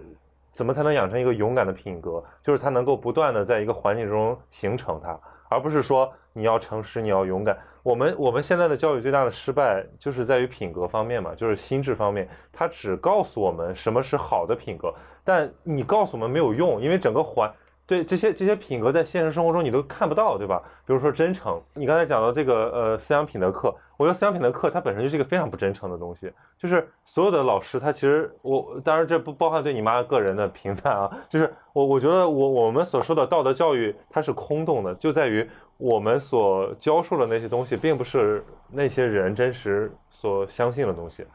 所以这会让学生也变得呃变成变成变成两面人，就是他一方面知道可以这样说，但另一方面可以另另外那样做，所以这个知识和行为，或者说你的你的认知和你的生活就越越越来越背离，这个是一个巨大的悲哀。那这个悲哀不只是发生在发发生不不只是发生在我们的国家，而是发生在我们这几个时代都是这个样子的。对的，这就是我很蛋疼的一件事情。这这不是你在思考的问题，这是所有人在思考的问题。你看，哎，这就很好，就是曹宁你会思考这个问题，就证明我们传统的道德这个教育还是有用的。就是你其实你在思考很多问题的时候，你立足点不是我曹宁我要怎么样，而是说我们更多的人或者这个时代的人该怎么样。其实你这已经基本上的做到了，你已经意识到你和更多的人其实是一体的。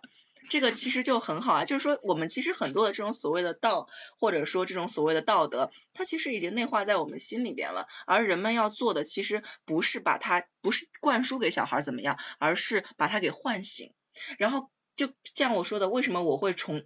对，为什么我会去研研究命理？为什么我会去学很多宗教式的世界观？是因为我发现说，其实每一个宗教都是在。通过一定的方式去帮助更多的人，可以去找到那个，就找到自己的道，然后做一个他们所谓的正确的事情，然后成为一个更多的、更在更长的社会维度里边，或者在更多的公序良俗里边一个所谓的好人，然后慢慢的让这个世界变成理想世界。其实我我觉得什么是。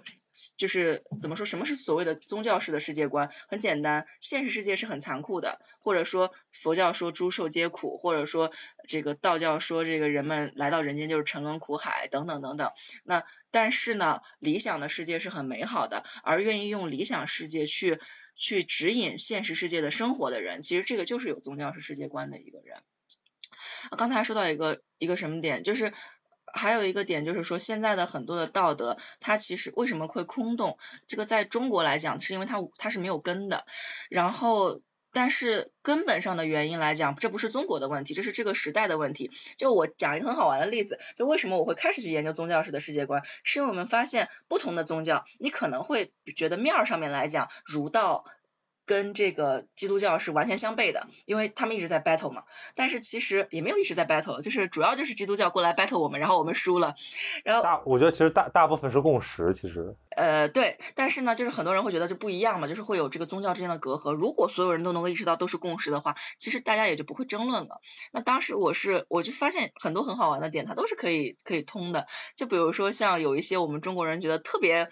特别迂腐的基督教的世界观，比如说，呃，就是要爱你的仇敌，就不仅要爱你的邻人，还要爱你的仇敌，因为就是说太阳照歹人也照义人，就是雨水会就是降临，就是不管你底下是好人坏人，太阳都会照他们，雨水都会降临嘛。因为我不是基督徒，也背不下来，大概就这么个意思。其实它就是很简单的一个《道德经》里边说的“抱怨以德”。然后为什么呢？因为人法地，地法天，天法道，道法自然，而自然它是没有，它是天地是不仁的嘛，所以我们就就其实当时就觉得说，哎，这两边体悟过来之后，发现它是一样的。然后在这个所有的一样里边，发现一件非常好玩的事情，他们不仅在悟道上面是一样的，他们在约束社会现实当中，有的时候也是一样的。就比如说基督教里边，它是不允许你做那个高利贷的。那中国的本土的来讲呢，它其实是重农抑商的。那为什么说？他们一就是说抑制高利贷，因为其实你会发现说，一旦你的这个资金流动起来，当资金可以产生更多的资金的时候，人们就不想从事生产了。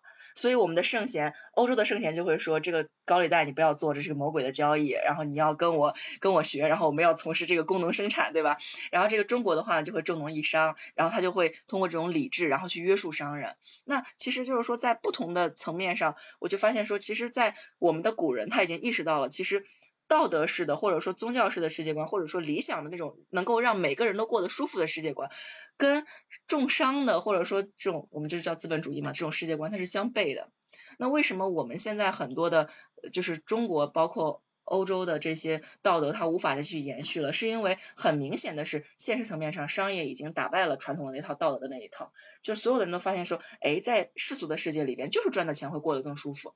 但是。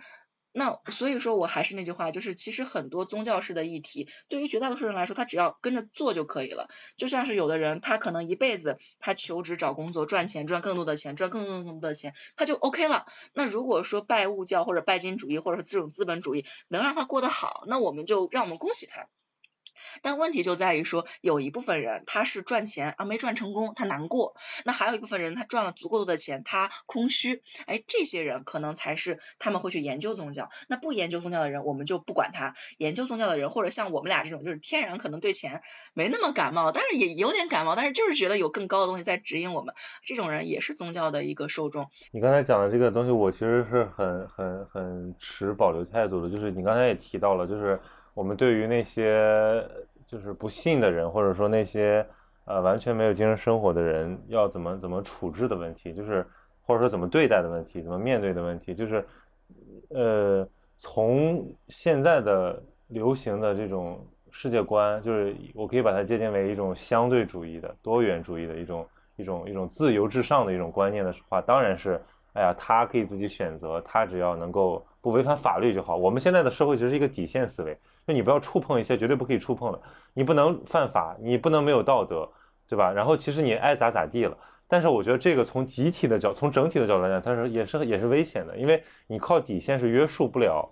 所以它会出现盲目嘛。所以这是一个典型的这个韦伯的议题，就是在整个的呃新教伦理与资本主义精神里面所所所所讨论的那样，就是当这个你你刚才讲的那个，就是对于这个资本或者说对于这个贪婪性的这个。约束如果一旦被解放之后，对吧？他一旦这个潘多拉魔盒被打开之后，那他就会把这个曾经束缚在自己之上的那个信条给它击碎，什么还能约束他呢？对吧？那人人或者说他如果是一种带有他如果真的是魔鬼的交易的话，他有一种强烈的这种同化的属性的话，他可以让改变，他可以虽然他是一部分人，但这一部分人的整个的性质，他所。形式的逻辑影响了整个整体的话，那他们还作为从整体意义上来讲是需要被约束的。可是，在我们现在世俗意义上的相对主义的这种世界观里面，是对他们无法提出什么合理的、有合法性的这种要求的。这个也是我们现在面临的最大的一个困难，就是我们到底应该怎么去面对这种差异？这个其实是我一直在思考的问题。但是我我现在没有觉得我我想清楚这个问题了。那我只是我我还我还在我还在拼命的学习这个古老的教条，它到底是什么东西？我上一期播客里面我们举到一个例子，就是说一个个体，他要考虑一个整体之事的时候，他的那个他的 CPU 够不够用？就是比如说这个问题，它是你站在整个人类发展几千年的角度上才能真正看明白的。我作为一个只有这个寿命几十年的一个个体，并且。知识和思考能力都非常有限的这么一个人，能不能想明白？如果不能想明白，我还要去想这是不是一种徒劳或者一种狂妄？这这这这是一个很有意思的事儿。就像那个古诗十九首里面说的，那个生年不满百，常怀千岁忧。这个这这种这种尝试是非常徒劳，但是不是有意义的？但是我觉得就是我我是天然的去这样想，我不是被什么东西给呃逼迫着这样想，所以在我的 CPU 没有烧掉之前，我可以还可以承载一下，说不定我就想出什么来了呢。是这样的，就是说这个就是这个只是个阶段性的问题，就是就曹宁现在处的阶段是属于那种。首先，肯定不是一个完全世俗理性的一个人，但是呢，就是很想让自己试图逼近于类似于宗教式的世界观。但是，呃，不管是现实层面，还其实就是在现实的操作层面的话，传统的宗教式的世界观其实是不能解决问题的，或者说没有什么东西能解决问题。其实这只是一个。就是人在这样转化的时候的一个阶段，为什么？我其实也经历过你这样一个阶段，那个时候我特别的痛苦，我这个痛苦可能比你这个痛苦还要更加切实一点。就是一方面呢，我就是我在那一八年之前，我对于别人的痛苦我没有任何感知能力，但是后来呢，我不知道为什么突然间就习得了感受别人痛苦的那种能力，然后我就超级难受。而这种难受是属于那种，就是之前的时候我看，比如说像我不是药神，我是不会有什么感觉的，或者我就不会看这种片子。但是那那年刚好我。不是药神热播，然后我当我看到很多很多的那个就是戴着口罩的那些女孩、小男孩、小女孩，然后青年男女还有老年人那个群像的时候，我就泪崩了，而且这个画面就到现在都在我的脑子里边。其实如果说你真的是综合维度的去考虑，尤其是你像那个时候我又是在跟命运抗争嘛，那我可能要考虑的这个问题是。就不仅仅是资本主义社会这个问题，或者说人的这个社会分工导致的这个不平衡的这个问题，或者说道德沦丧导致的人这个不道德的问题。我还有就是为什么有的人生下来就会很贫穷，有的人生下来身体就不好，他们做错了什么？他们要命运要这样安排他们？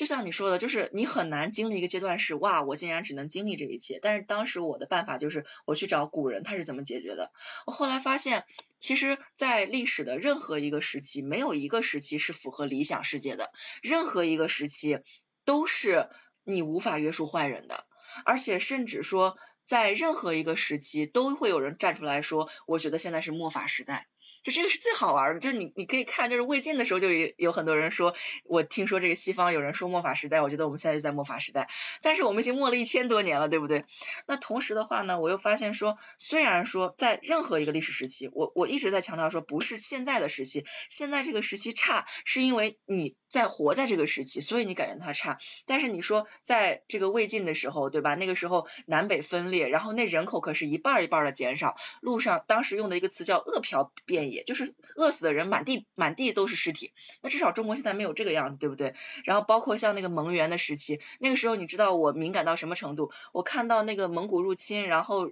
中国的人口少了一半，就是就人口统计少了一半的时候，当时眼泪哗就下来了。什么概念？打了一个仗，然后那么那么多人就就消失了，有的可能饿死了，有的可能就就是说就就就病死了，或者有些人就被打死了之类的，然后。包括说我们最近知道的，就这个一战、二战也死了很多很多人。包括说在二零二零年之前的那个世界，其实你你会觉得说，你可能二零二零年之前觉得这个世界已经很糟糕了，但是你没有想到说，二零二零年竟然突然来了一场瘟疫，而这场瘟疫竟然在。我们觉得如此发达的现在，如此发达的这个世界的如此发达的国家里面都还在蔓延着。其实我们不用去刻意的强调某一个时间段我们面对的问题很难，是任何一个时代面临的问题都很难。每个时代有每个时代的问题。但是我当时在想说，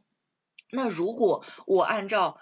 就是说远古的时候和未来的时候，因为那个时候我不仅看历史书，我也看神话书。你比如说女娲补天，它很有可能就是当时就是黄河决堤，然后这个水就哗哗哗哗的往下流，然后就可能有一个女性氏族把这个水补上了，或者怎么样这样的一个故事，它的一个衍生嘛。那个很多神话学研究，他会去研究神话背后的那个历史嘛。那我们反推过，就是在远古的时候，哇，你想一场大洪水过去，可能百分之九十五的人口就没有了。那到现在，我们其实虽然说宗教里边，比如说像弥勒净土里边会说。这个寿达八万四千岁，然后这个人人和和美美，满地都是宝石，这种世界还没有到来，但是其实是在朝这个方向发展的。比如说这个人的寿命，哎，是越来越长了，每个人的这个人均粮食占有量是越来越高了，然后这个不打仗的这个国土，这个土地的面积是越来越多了，对吧？然后包括说古代就上古的时候，语言不通的时候，可能一点点交流都可能会导致一场战争，都可能会死亡。但现在我们有了翻译，我们有了沟通技巧，我们各种各样的这种社会组织，然后导致。我们可以跨国的高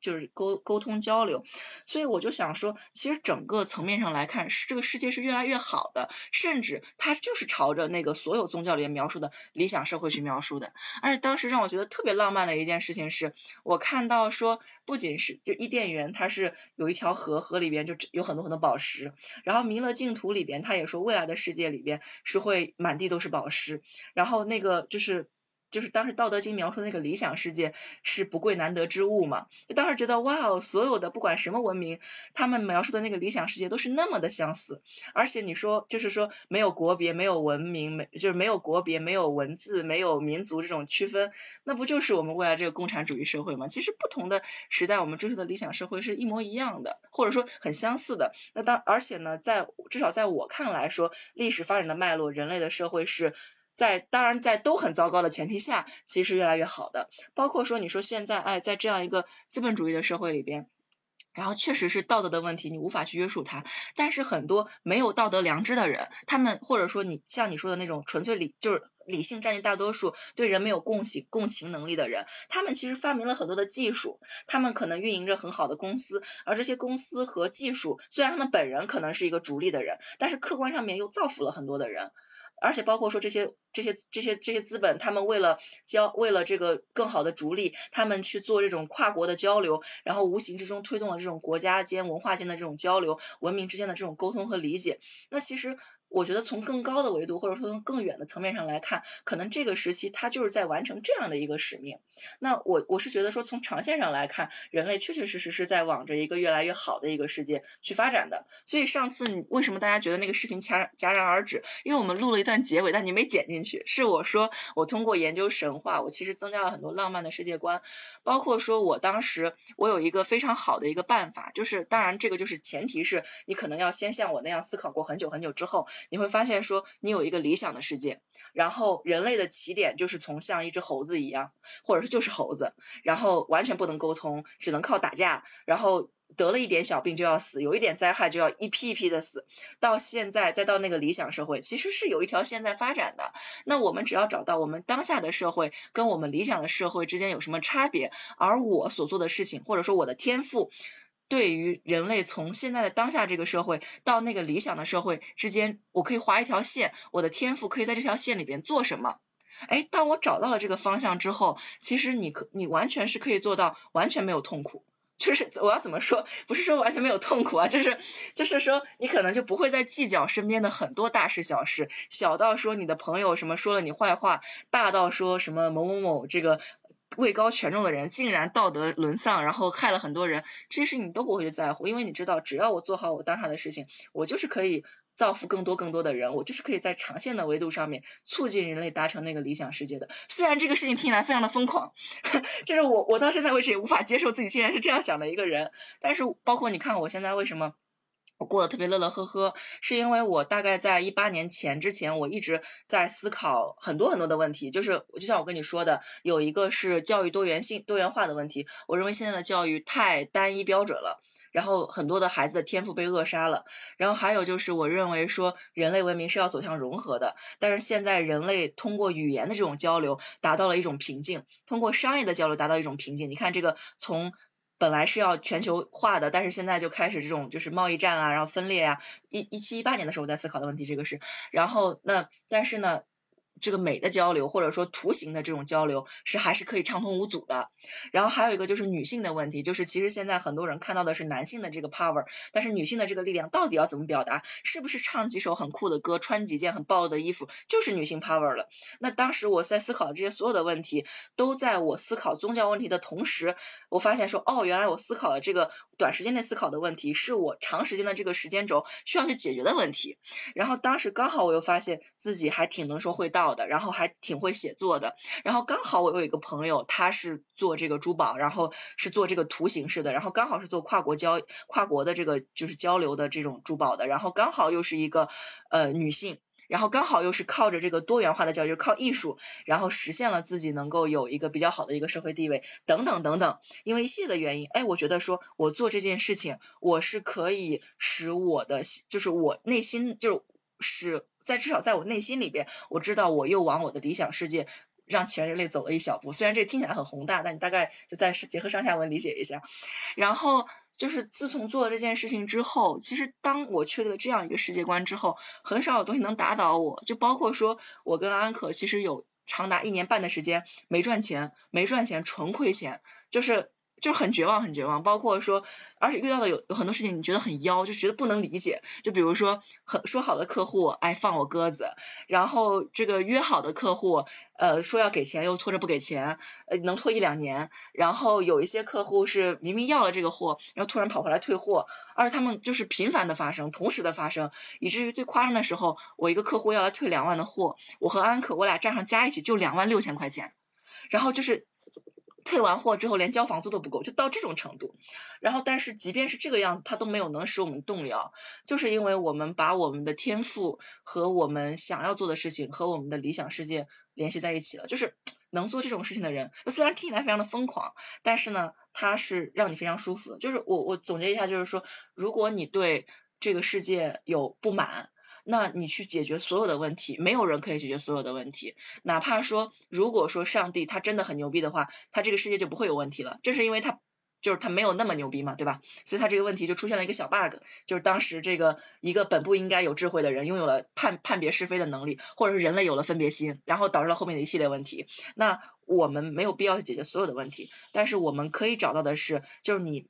放下心来，就是静下心来去想，你长这么大以来，你的天赋是什么？你遇到的机缘是怎么样的？那这个天赋和机缘，它可以为当下的人类做什么？其实真正的知行合一的人是不会说自己知行合一的，因为这个人他不会知道自己知道，他会一直在做，但他不会知道自己哦，原来我做的是这件事情。就像我说，妈妈，其实你一直在做法布施。我妈就很懵懵逼，说你在说什么？就是她只是觉得她作为一个语文老师，呃，作为一个思想品的老师，她教好学生就可以了，他也不会觉得自己做的这事情有多么崇高、多么伟大的东西，他就做。哎，这样的一个人，他反而是会比较容易获得快乐的一个人。这个就是解释一下你刚才说那大脑宕机，大脑短时间内确实可以思考一下全人类的来处、归途、现在的当下等等这些问题，你都要你都可以去想，可以放空的去想，但最后的落脚点就是我只能做一件事情，然后我也不觉得我这个事情就是我现在的这种思维方式是一定交给曹宁你就要去做，而是说我只是举一下当时我一八一九年跟你的想法很接近的时候，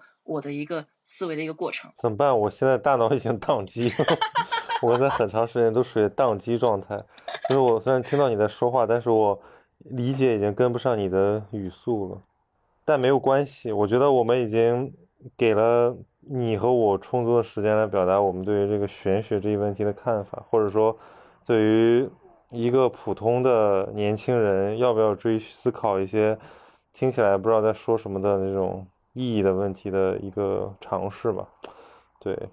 这是才是最好的状态。如果说我刚才扯那么一大堆，然后你全都试着去理解，最后你竟然都理解了，那你最后可能干的事情就是去试着照搬了一遍我的这个思维过程。但是每个人都是独特的，每个人的思维过程都是不一样的，所以我跟你说这个话，你觉得过一遍就行了，不用挂在心上，对吧？我当然没有问题了，就是说我们现在 还是在做一个在做一个节目，就是我在想听到这些人呃会怎么想，因为也有人嘛，就是他曾经都指出说。说为什么感觉好像就说我啊，或者我我我所请的嘉宾也很多是这样，就是说感觉他们满口大词儿，他们真的真的知道自己在说什么吗？呃，我可以非常这个，就是非常负责任的告诉大家，我知道我自己在说什么，因为我花了很长时间来想这些东西，所以其实它只是表达了我生生活中的一小部分而已，就是但是也不用担心，我没有被这些东西绑架，对我我的生活非常的丰富，然后我也是一个非常热爱生活的人，我。我不会抑郁，我也没有厌世，对吧？我也非常喜欢玩，我每天都跟各种各样的人打交道，对，所以就是呃，这个问题都可以单独拉出来分析一下。就是在这个社交媒体上，你看到了一个人，只是一个人的很小的面相，他所表露的东西也是他整个心智的很小的一个面相。我们要时刻提醒自己这一点，所以。任何这个做节目的人、听节目的人，或者说旁观这一切的人，都不应该呃过分的就把一个东西当成全部，以偏概全。所以我觉得这是一种基本的理性，或者说我我认为是现代社会一种基础的参与者的公民责任。对，但是我觉得中文互联网连这个是无法保证的，所以很绝望的就是在于有的时候你没办法要求你的呃对话的对象是跟你在同一纬度的人，这并不是什么精英主义的想法，这是一个这是一个事实，所以所以只能最后你挑选出来的就是在客观上挑选出来的那些是能理解你，你尊重他们，他们也尊重你的人，所以我觉得这个其实是我坚持要做一些内容，不做一些内容的原因。我大概总结一个，就是我刚才都大概说了什么。我大概的一个观点就是说，人首先无论如何都是要幸福。那这个人，你不管是一个理性的人，还是一个不理性的人，甚至说你觉得他是个非常愚蠢的网友，但是他过得就是比你开心，那你拿他没办法。那但是为什么人会去思考宗教，或者说是除了宗世俗世界之外的问题呢？是因为人的幸福有的时候会遇到问题，那人就会产生困扰，进而呢就会开始去思考。那思考了之后的话呢，我其实讲中间就讲了。很多包括一些圣哲的处理方式，一些宗教的处理方式，包括说我们国家处理方式，就学思想品德课嘛，对吧？然后等等等等。那其实的话呢，宗教式的世界观和方法论是一回事，那世俗的宗教又是一回事。大家没有必要说，因为宗教式的世界观确实可能存在，可能是真的，就去相信一些你不能理解的事情。其实人还是要活的，就是。就是要要要 follow your heart，要顺着你的内心嘛。然后最后的话就是跟大家讲了一下，哎，我是怎么样有这样一个思维的转变的全过程的。然后最后一句话就可能就比较烂俗，就是如果你能找到你发自内心想做的事情，找到你人生的使命，那其实你就会过得非常非常快乐，然后无视一切。这个是最好的抵制，就是世世界上所有所有所有让你难受的事情，就找到自己真正想要的东西。我最后也总结一下吧，就是我觉得很多东西，如果你只是看它的结果。比如说，你看一个总结，或者你把一本书给肢解成几个，比如有的人去听书，有的人去看书评，有的人看一些知识分享类视频，就以为你掌握了这个东西，这是不可能的，对吧？我们都知道是不可能的。就最重要的是那个过程，就好像我们说，人生如果像一场游戏的话，如果你只知道一个结局，是没有任何意义的，对吧？你你不管赢了输都非常无聊。更重要的是，你参与游戏中，在每每个环节，你都感受到了那种你存在、你在参与的那种感觉。所以，任何的思考和读书都是这样，你必须要在场。你如果要说你在思考一个东西，那你就要保证你的思维是活的，你就要就参与到那个讨论，那种呃被别人质疑，然后不断的去为自己辩护，然后不断的去修改自己的看法的，不断去进行自我验证的那个过程之中去。然后，如果你要去读书，那你就平等的对话，包括你刚才提到的很多方法，我觉得都都都很好，都可以用。比如说，你可以相信。作者是伟大的，或者说他是真理，然后你去虔诚的去学习他，你也可以去质疑他，你也跟可以跟他平等的对话，但前提是你得把它打开，你得花时间，你得去接受那种不理解，你得你得去承受那种枯燥的痛苦折磨，没有什么东西就是一听就会一一学就懂的，对。如果你实在觉得无聊枯燥不想看，也可以不用看。我我不是有挺多书，你翻开之后，你就看到我在里面打的问号和感叹号和和那个我不认同，然后这书可能就翻二十页就没有然后了。对，但是但是我觉得对于一个活的生命来讲，就是他人就是要求知，这是一种本能啊，就是我们总会，就是除非一个人放弃自我，完全过上一种无机的生命，对吧？否则一个人就是想弄明白，说，哎呀，我这个生活是怎么回事儿？这个事儿其实就是理，这个事儿这种求知就是道。就是求道的过程，只不过就是有的人这个偏好不同嘛，有的人就是想去思考这个宇宙人生的终极奥秘，但有的人就是说，哎，我怎么能够让我这一家子或者我自己的这个小生活过得幸福？我们确实没有办，对我们我们没有我们这没有高下之分，或者也没有什么应该不应该，但是前提是就是你你得有一个好的心态，对，这个就是我我觉得唯一重要的东西，就是真诚，这个首先对自己，如果你足够真诚，其实呃你就能过好自己的生活。